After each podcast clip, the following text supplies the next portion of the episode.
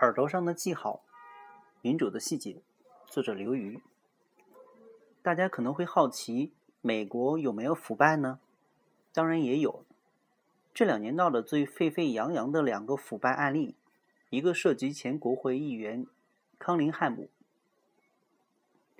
作为前国会国防拨款委员会的成员，他曾经接受一个国防产品承包商两百四十万美元的贿赂。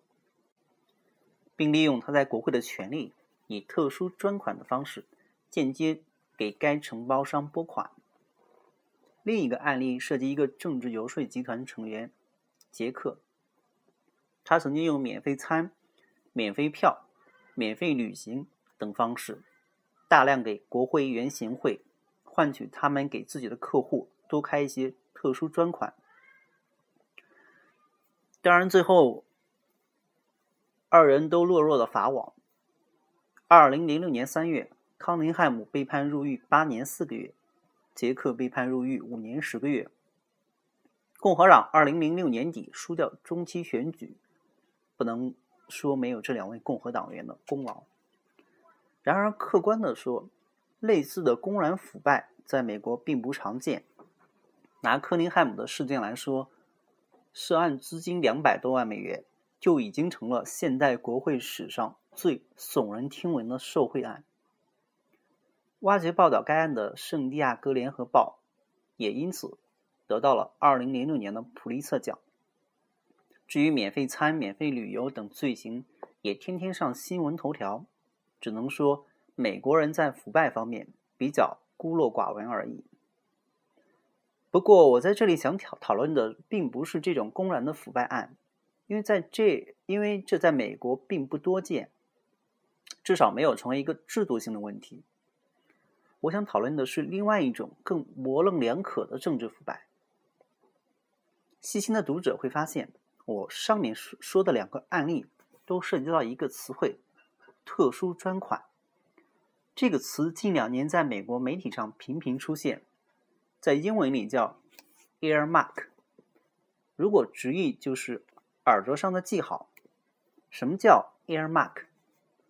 它一般是指国会议员各自根据其选区或者集团需要，插入预算报告中的相关项目专款。比如，自己选区需要修一条公路了，就加入交通预算草案中；比如某学校需要某种计算机软件，就加入教育预案草案中等等。一般来说。在审核程序中，它是在预算草案出来之后，有各议员紧急加入的，所以它的透明性、合理性很可疑。比如，在一个非常惊心动魄的案例里，二零零四年十一月十七日，国会拨款委员会审核批准了一项外交行动预算草案，但是。在接下来的七十二个小时里，也就是草案提交国会批准之前，各路议员纷纷出马，加入了数千个 Airmax，总额达一百六十亿美元。显然，国会议员不可能在三天之内阅读分析这些记号，该议案还是顺利通过了。Airmark 算不算腐败呢？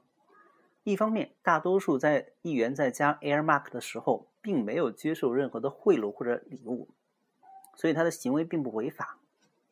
甚至从其选选区的角度来说，我选你干什么去了呢？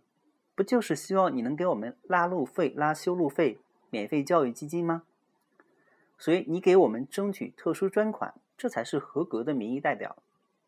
正是因此，许多议员不得不不但不以加 Airmark 为耻，反而以此为荣。比如。北卡州的一位议员，专门把自己争取到的特殊专款做成一张地图。这里是他为当地一个宇航中心争取的两百万，那里是他为一个地方学校争取到的三百万，显得他为民请命，不辞辛苦。但是另一方面，Airmark 又成为议员笼络人心、争取选票的手段。议员可以对真正的公共利益漠不关心。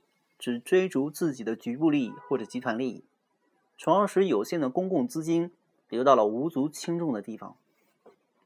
说白了，就是用公共资金为自己搞政绩，从而拉选民争捐款。比如最著名的一个案例，阿拉斯加的两位议员极力推动一个两亿两千多万美元的特殊专款，要给一个只有五十个人的孤岛造一座桥。这事儿后来成了笑谈，被称为“哪儿也到不了的桥”。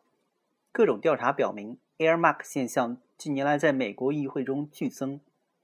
根据一个叫“公民抵抗政府浪费组织”的数据，1995年国会里只有一千四百三十九起 Airmark，到2005年已经窜到了一万三千九百九十七起。Airmark 算不算腐败？这实际涉及到一个民主的核心问题：被选举出来的官员到底代表谁？是仅仅代表那些选举了他的人呢，还是代表整个公共利益？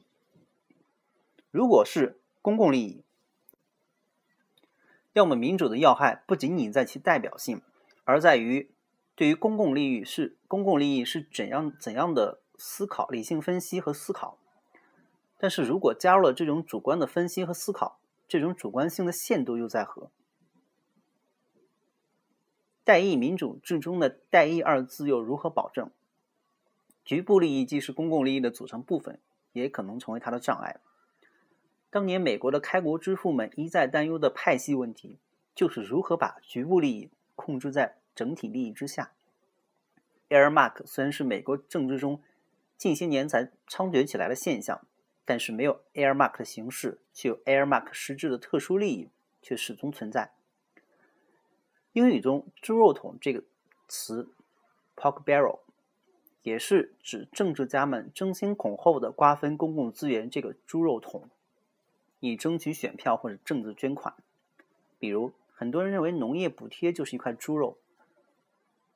波士顿地区花了一一百四十多亿的一个交通改善项目，也常常被认为是猪肉的典型。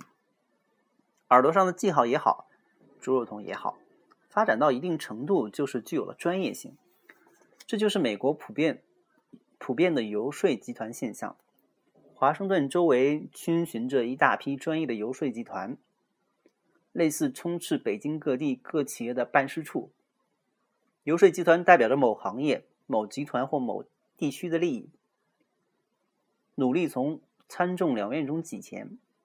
本来，也的确是帮助议员们倾听民情、接近基层的机会，是民主制度中宝贵的传统之一。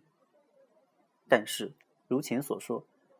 局部利益和公共利益之间往往只有一线之隔，把握不好就因小失大。专业化了的游说集团甚至可以凭其与国会的关系建立猪肉市场，拍卖其政政治资源。所以在局部利益、游说集团、议员的三角关系之间，出现了前述的两个腐败案例，也就不足为奇了。Airmark 现象近十年的猛增。也和游说集团商业化趋势相关。有人干脆说，Airmark 成了游说集团的自动提款机。两起重大腐败案，加上哪也到不了桥，哪也到不了的桥这样的笑话，美国 Airmark 改革的呼声也日趋强烈。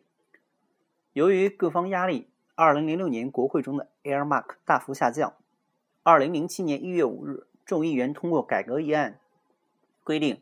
所有的 Airmark 都必须公开标明倡议议员的姓名、用途、成本，议员也必须证实自己与此 Airmark 没有利益相关性，宗旨就是提高 Airmark 的透明性。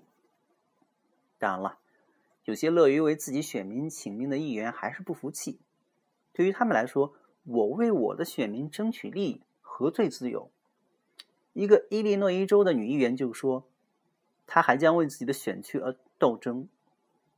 看来，一个政治家太死心眼了也不行，因为你对你的选民负责，很有可能就是对更广大的选民不负责。